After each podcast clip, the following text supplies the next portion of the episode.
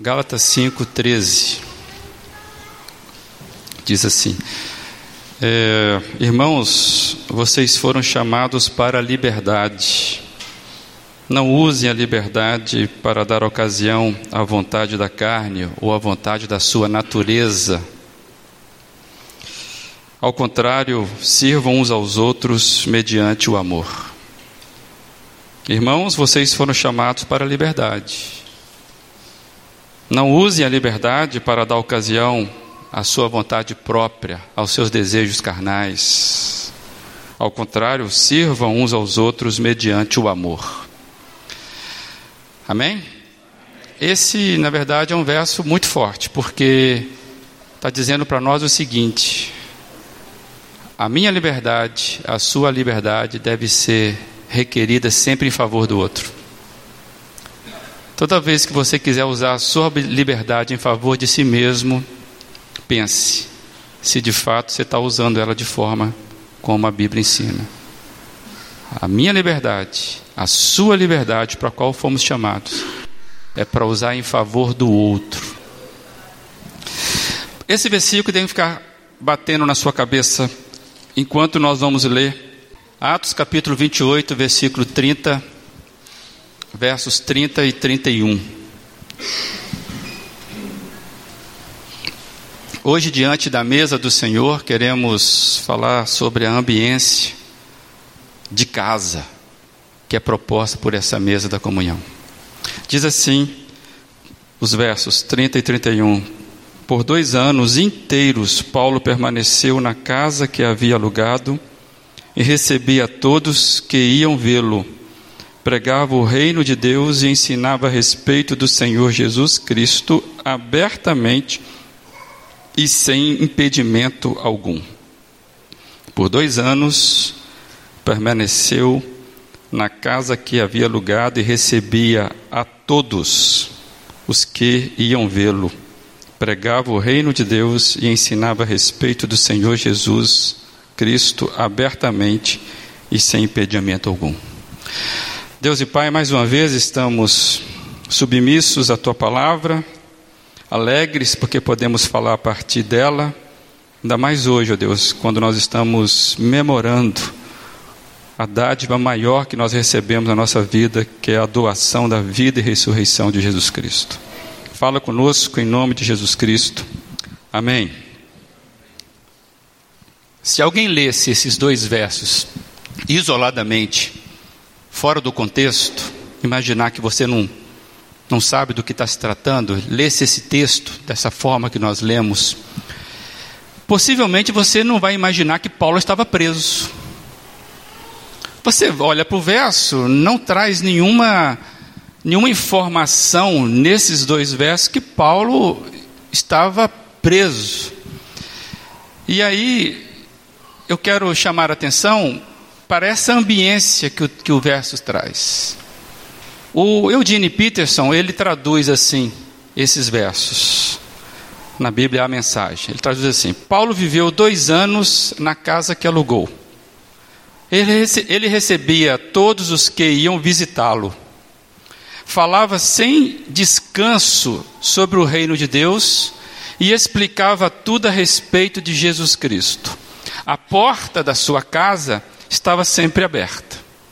Fantástico, né? Essa forma. Amados, é assim que termina o livro de Atos dos Apóstolos, a narrativa que Lucas se dispôs a escrever sobre o nascimento da igreja.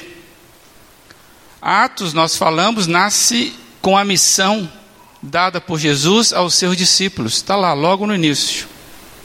Então, toda a saga que vai acontecendo na história da igreja, perseguições, prisões, crescimento, batismo, derramamento do Espírito Santo, e por aí vai as coisas acontecendo, mortes acontecendo, naufrágios. Tudo isso termina dessa forma, com a prisão de Paulo em Roma, que seria, no caso, a sua primeira prisão, porque nós sabemos que Paulo vai ser prisionado mais tarde, também e executado em Roma. Mas essa frase, como o próprio Eugene Peterson fala, esta frase final conclui a história da igreja primitiva e o ministério de Paulo. E como é concluída isso? A frase é: a porta de sua casa estava sempre aberta. Assim termina ah, o grande livro de Atos, que fala da igreja, mas que termina falando de uma casa que ficava de portas abertas. E nós sabemos que não era uma casa comum, porque era uma prisão domiciliar. E aí eu desejamos refletir rapidamente, a partir desses dois versos, quando estamos diante da mesa da comunhão, como é que Lucas vai caracterizar a prisão de Paulo dessa forma? Por quê? E eu quero pensar então essa ambiência da casa, dessa prisão, eu não sei dizer se essa igreja, que na verdade é que Lucas está descrevendo. Amado, nós sabemos que Paulo, se você não sabe disso, fique sabendo agora. Depois em casa você releia o texto todo. Paulo chega a Roma como prisioneiro, inclusive escoltado. E ele então, porque ele é cidadão romano, ele apela a César para ser ouvido pelo César, porque senão ele seria executado para os outros tribunais sem culpa nenhuma. E aí, na condição de cidadão romano, ele poderia ficar numa prisão domiciliar, é o que ele faz mas ele chega como prisioneiro. E nós sabemos também que ele passa 24 horas por dia sendo vigiado por um guarda da, do, do, exército lá do, dos romanos, do Império Romano. E nós sabemos mais ainda que a mão direita dele estava algemada à mão esquerda de um guarda. E ele dormia 24 horas dessa forma. É desse jeito que nós estamos lendo esses últimos dois versos não parece nada com aquilo que nós acabamos de ler, não é verdade? Amados, é porque a prisão de Paulo virou uma casa. E a casa de Paulo virou uma igreja. E não tinha ambiência de prisão. É por isso que Lucas não consegue descrever outra coisa. Lucas descreve o que ele está vendo. E eu queria pensar um pouquinho sobre isso, porque a diferença desta casa só seria notada pela ambiência interna dela. Não era uma casa normal olhando para dentro. Por quê? Paulo alugou uma casa que existia lá. E mais, essa casa passaria a ser uma prisão. Não era uma família que mudou para a vizinhança. Oh, chegou uma família ali, mudou para a vizinhança, vamos lá levar o pão de queijo, para ver como é que. Não, não tem nada disso. Quem que mudou ali? Ah, é um cara que está preso. Inclusive está cheio de guarda lá. Quem é? Não sei, está ali. Ou seja, a casa era de alguém que estava preso, acusado, aguardando o seu julgamento diante de César. Uma vizinhança meio ruim para se conviver, não é verdade? Pensa bem você, do seu lado, receber alguém desse nível. Amados, o que o texto está dizendo não era exatamente o que estava acontecendo dessa forma que nós estamos narrando. A casa era uma prisão, sim, mas não se assemelhava em nada como uma prisão. Ao contrário, era uma casa onde as pessoas transitavam. As pessoas iam, vinham, saíam, direto. O texto fala que durante dois anos era um entra e sai de gente nessa casa, que deveria ser uma prisão, e isso não tem explicação, não sei se é um movimento maior do que a gente pode imaginar. Um movimento de pessoas que entravam, visitavam aquela casa. O que aconteceu ali, amados, foi que Paulo santificou o ambiente dele. O que aconteceu nesse aspecto de uma prisão que parece casa e uma casa que parece uma igreja é que Paulo santificou o ambiente do qual ele habitava. E eu fiquei pensando que não é o ambiente que diz a respeito do crente. Não é o ambiente que faz o crente. Muitas vezes as pessoas pensam que aqui faz crente. Aqui é uma fábrica de fazer crente, né? A pessoa chega aqui e vira crente. Não. Não é a ambiência que faz o crente, é o crente que faz o ambiente. Por isso que Lucas, quando está narrando a prisão de Paulo, parece que ele está falando de algo que eu gostaria de viver. O cara estava preso, gente. Paulo santifica o ambiente dele, é o santo que santifica a casa, amados.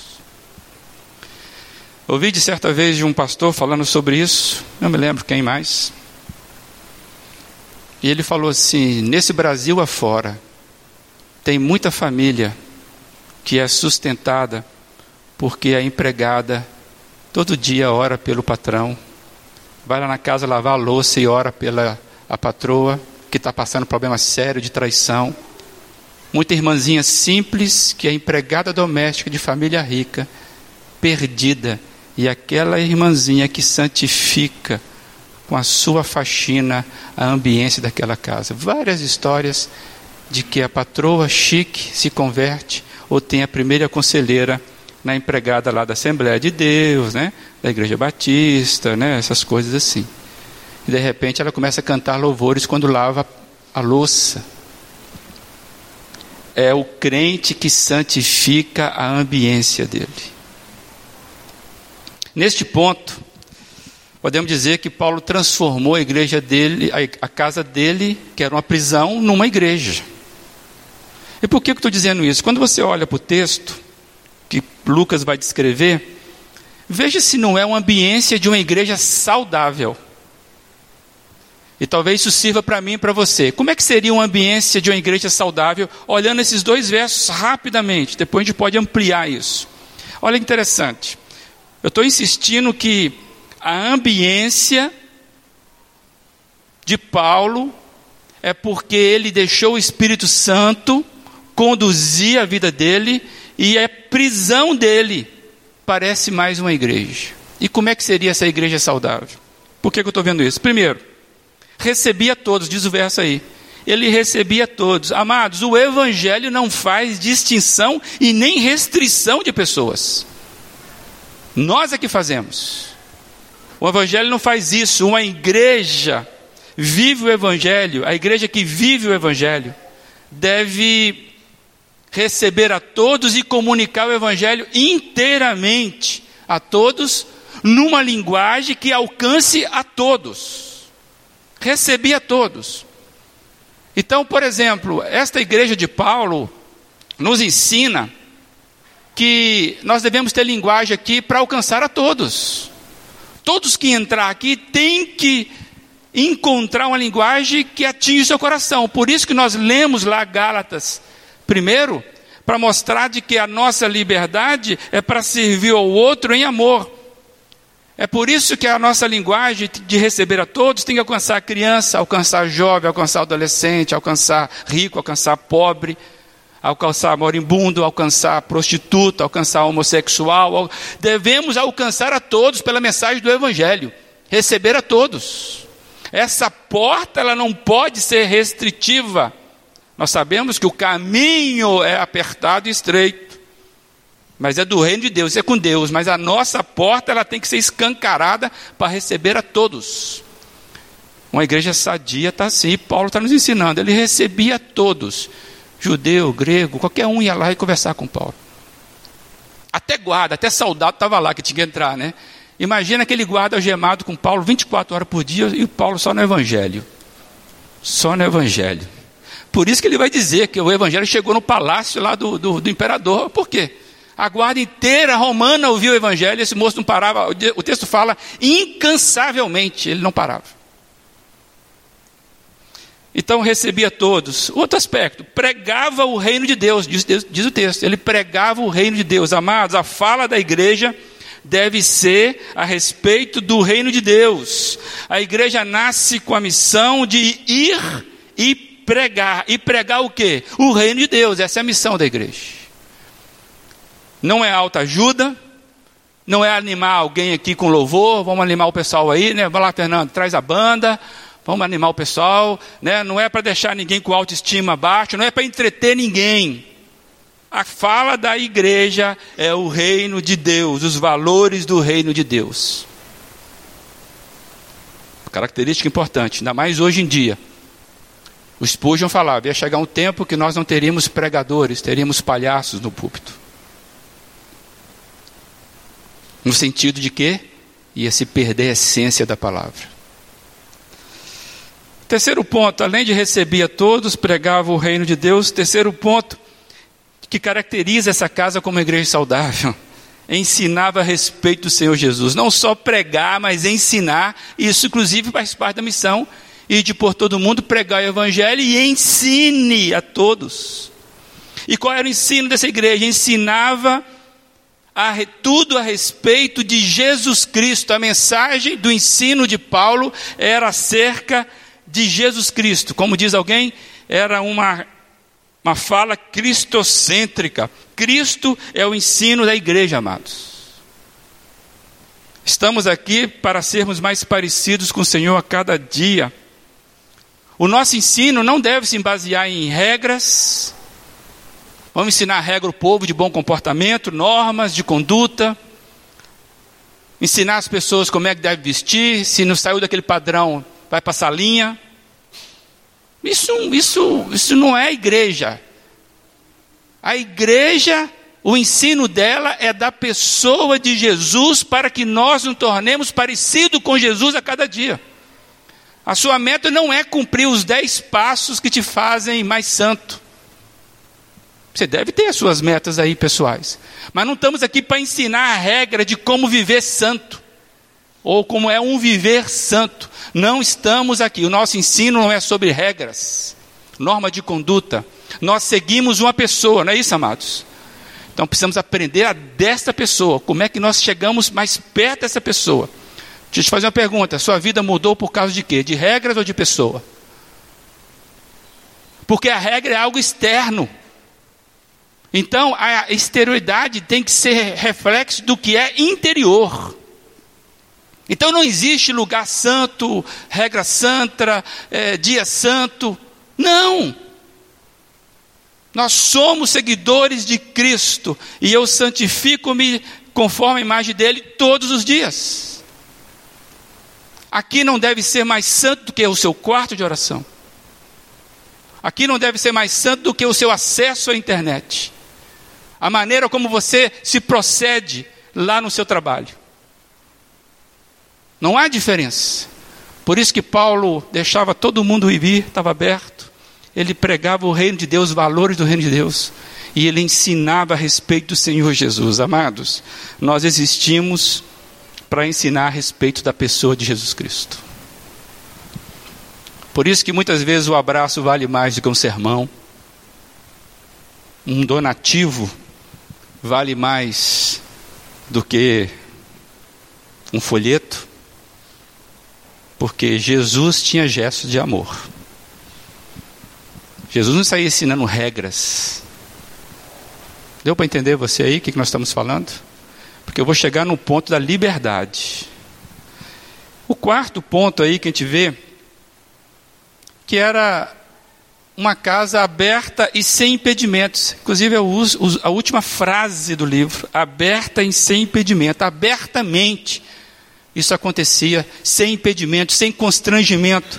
Ou seja, amados, a casa de Paulo, que era uma prisão, mas que parecia uma igreja saudável, ela era voltada para fora ela ficava aberta, ela não ficava restrita a si mesma, não ficava, como diz o pessoal, fechada em quatro paredes. O foco era alcançar os de fora, e quanto mais gente pudesse ser alcançada, poderia, deveria ser alcançada. Uma igreja aberta para alcançar os de fora. A gente aprende isso com Paulo. Paulo não podia sair, Paulo estava preso mas ele consegue abrir a casa dele e começa a atrair pessoas, porque ele não podia ir, mas ele estava indo.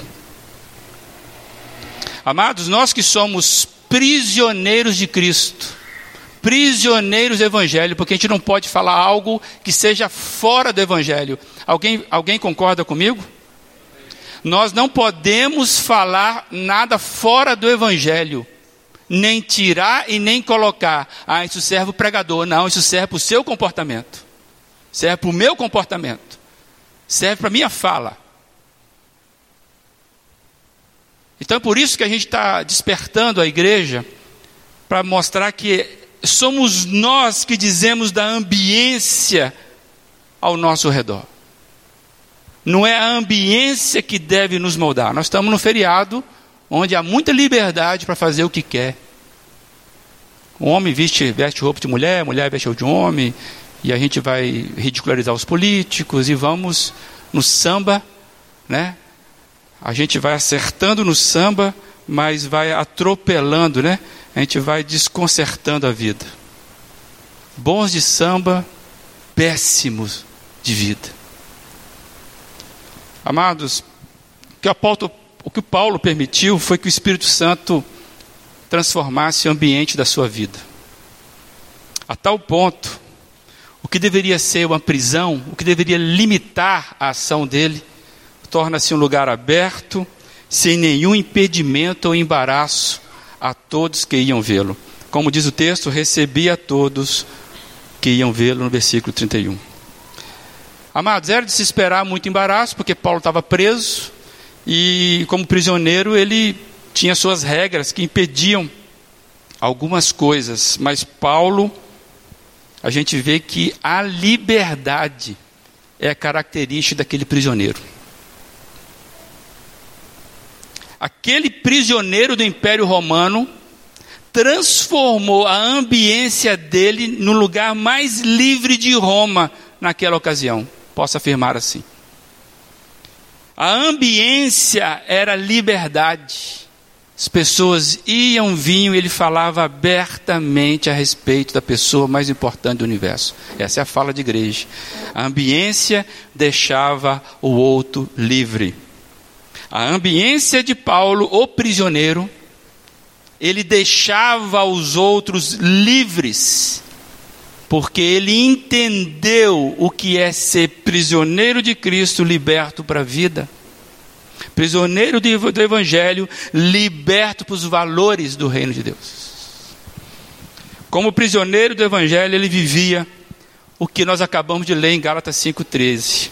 Fosse chamados para a liberdade. E que Pedro vai trabalhar isso lá na sua primeira carta, capítulo 2, versículo 16. Depois você dá uma conferida lá.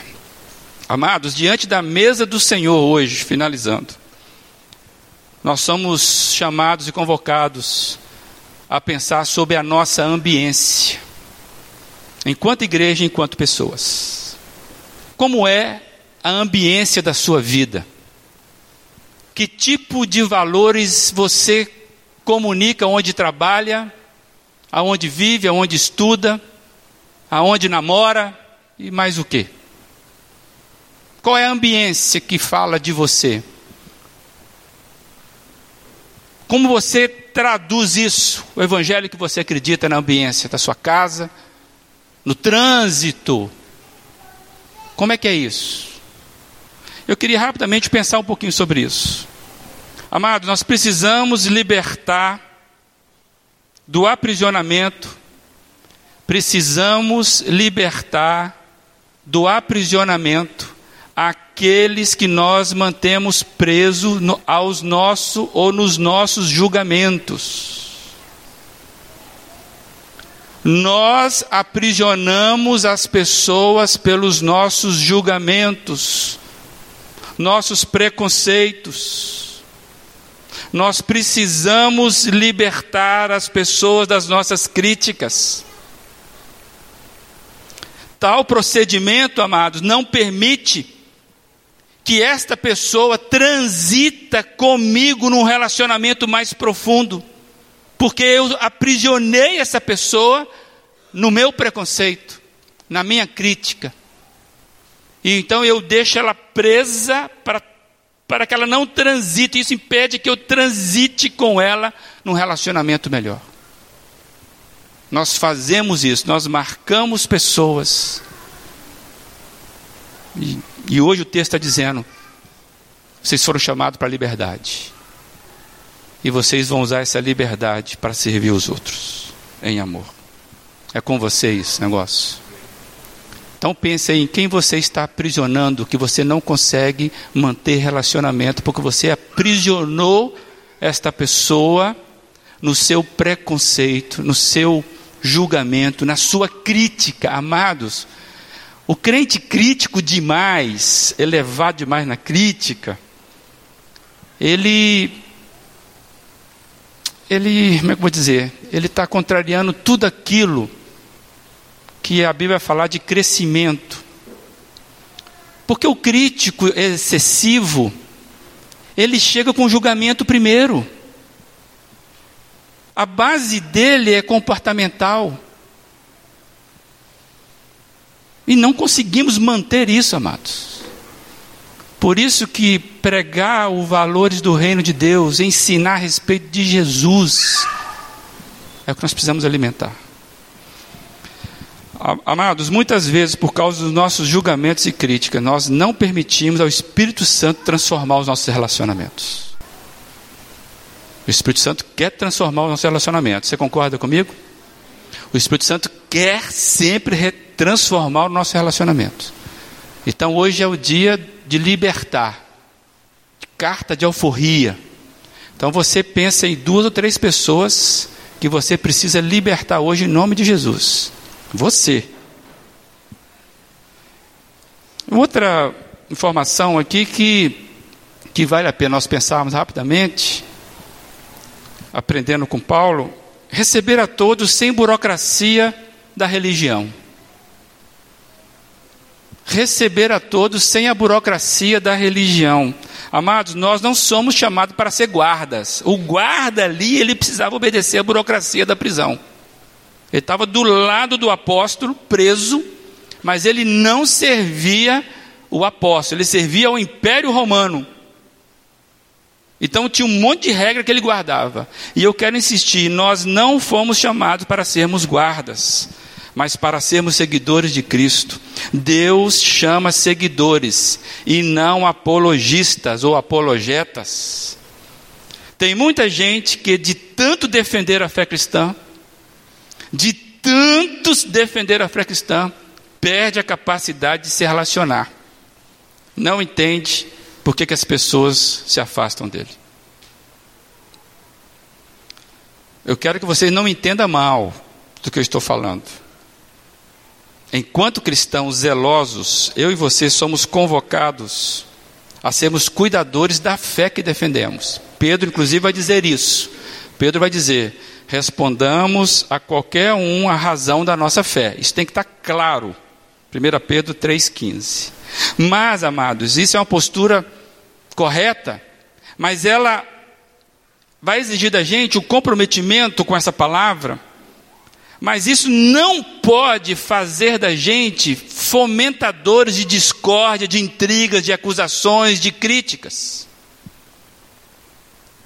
Por eu achar que eu estou defendendo a fé cristã, eu faço disso um campo minado, de bater na mesa, de falar forte, que não, às vezes não para em igreja nenhuma, porque tem tanta defesa da fé que não consegue se abrir para a fé do alheio, caminhar com alguém com a fé um pouco diferente, eu sou pentecostal e acabou, eu não sou, eu não acredito nisso. Ah, eu só acredito e pronto, aí vira um negócio terrível. Ah, não tem mais dom de cura? Tem, e o cara vai brigar agora pelo dom de cura, e o negócio é louco. Achando que está defendendo uma verdade, matando o relacionamento com alguém. Misericórdia, gente. Nós não fomos chamados para sermos apologetas. Somos apologetas porque nós fomos chamados para seguir a Cristo. E mais, Deus não precisa de defesa de ninguém, né? Deu para entender isso. Né? Se você não defender Deus, Deus continua do mesmo jeito. Não perde uma briga, Deus, não perde uma. Então fica tranquilo. Se o cara falou bobagem lá, ah, o helicóptero caiu porque ele falou bobagem. Não, esquece isso. Isso é coisa da sua cabeça. Coisa da sua cabeça. Tá bom? É nós é que matamos as pessoas e mandamos para o inferno. Do jeito assim, livremente solto. Mas nenhum de nós tem autoridade para isso. Somente Deus. O inferno existe, sim, nós sabemos que sim, é uma verdade bíblica. Mas parece que nós estamos acelerando, como eu falei domingo passado. Então, amados, cuidado. Tem muita discórdia, intriga, acusação, crítica. Muitas vezes de forma violenta, tá? Eu acho que isso não é defender a fé. Isso é viver uma outra coisa. que a mesa da comunhão hoje, essa mesa que está posta aqui para nós, nos constrange a olharmos para o tipo de ambiência que nós temos construído. Que tipo de ambiência nós aqui temos construído enquanto igreja? E que tipo de ambiência você tem construído na sua vida? No que você fala, no que você ouve, no que você dirige, como você dirige o seu carro, que tipo de empregado você é, o que você compartilha na sua rede social. Fala de que ambiência interna você vive. Deu para entender? Capite? Então, esse é o momento, diante da mesa onde nós iremos nos servir dos elementos da comunhão. A pergunta que deve faz, deve, devemos fazer para nós mesmos: que tipo de ambiência fala da nossa vida, o que nós estamos construindo? E a minha proposta diante da palavra de Deus é: amados, que saiamos do aprisionamento. Amém? Que saiamos do aprisionamento. E eu quero terminar de novo com o texto de Gálatas 5,13. Irmãos, vocês foram chamados para a liberdade, mas não usem a liberdade para dar ocasião à vontade da carne, da sua natureza humana. Ao contrário, sirvam uns aos outros mediante o amor. Me vem à mente agora, não é mediante a razão ah, eu tenho razão nisso. Não. Eu sirvo ao outro mediante o amor. Que Deus assim encontre eu e você dispostos hoje.